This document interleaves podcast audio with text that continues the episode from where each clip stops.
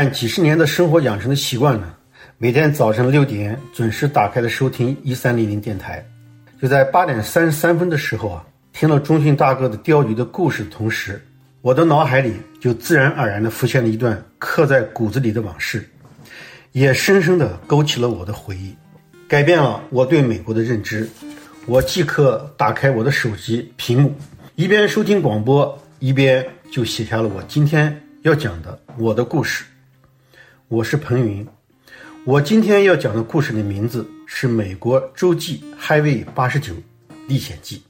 由于命运的安排，来美后的第八年就开始了卡车司机这个行业，在美国一家大的卡车运输公司工作。那是春夏交际的一天。当我完成第一个客户货物的运输工作之后，准备前往第二个客户的运货地点。按照公司给我规定的行驶路线，是横跨洲际公路 Highway 八十九，目的地呢就是雷塔后这个城镇，大约有三十多英里的距离。我从来没有走过这条洲际公路，查看地图，也是曲曲弯弯的盘山公路。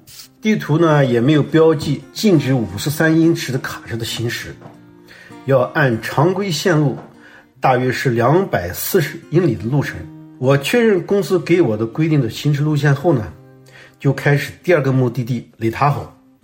刚开始路段正常，看到有很多旅游的游客，有骑自行车的，有步行的，绿叶丛生啊，景色宜人。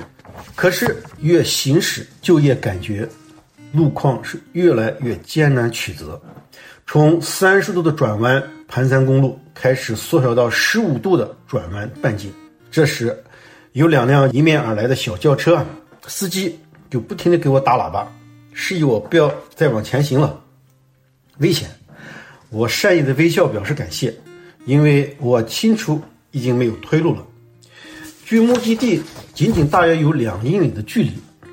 我呢，就以三英里的车速，打着应急灯缓缓的行驶。可是就要抵达第二个客户送货只有一点五英里距离的时候啊，由于的转弯弯度小于十五度，我必须借用逆行路大跨度的转弯才能回到我的正常行驶状态。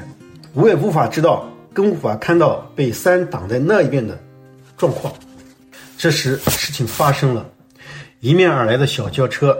有十几辆，在我只有不到十英尺的卡车前面停了下来，他们无法正常驶过，我也无法正常跨过那艰难曲折离奇的零点零点六英里的转弯半径，我的内心有些惶恐了。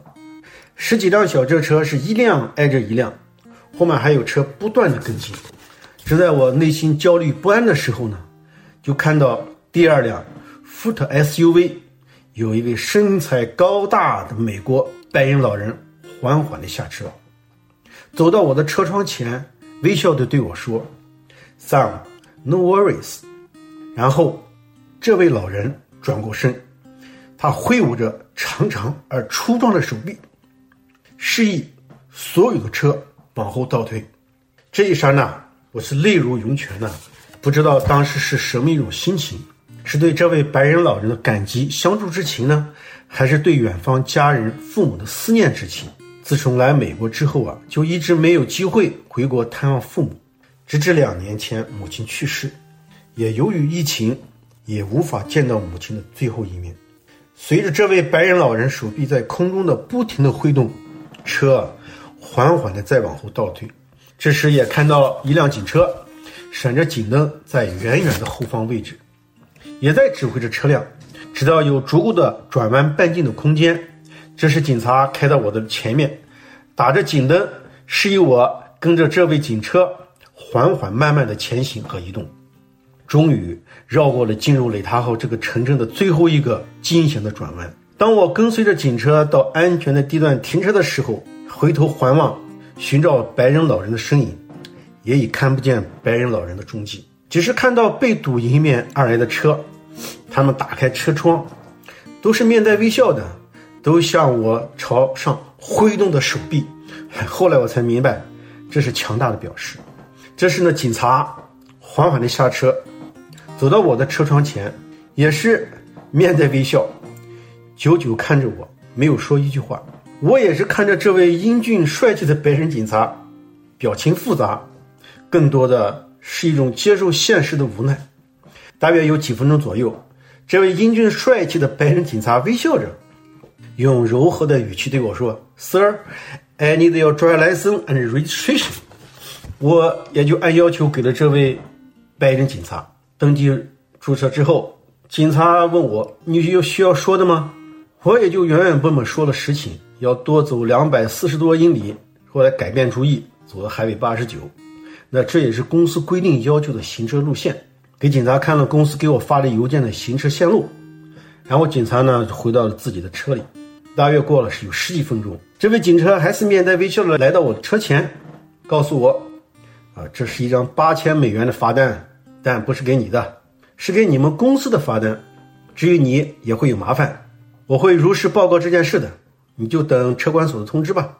然后就在转身离开的那一刻，轻声说道：“Be safe。”我看着这位执法严明又温文尔雅、风度翩翩远去警察的警车，心里是有一种暖湿安全的感觉。然后就是不久收到了车管所的一封信，我的驾照已被 suspension，这样就结束了我短暂六年的卡车生涯。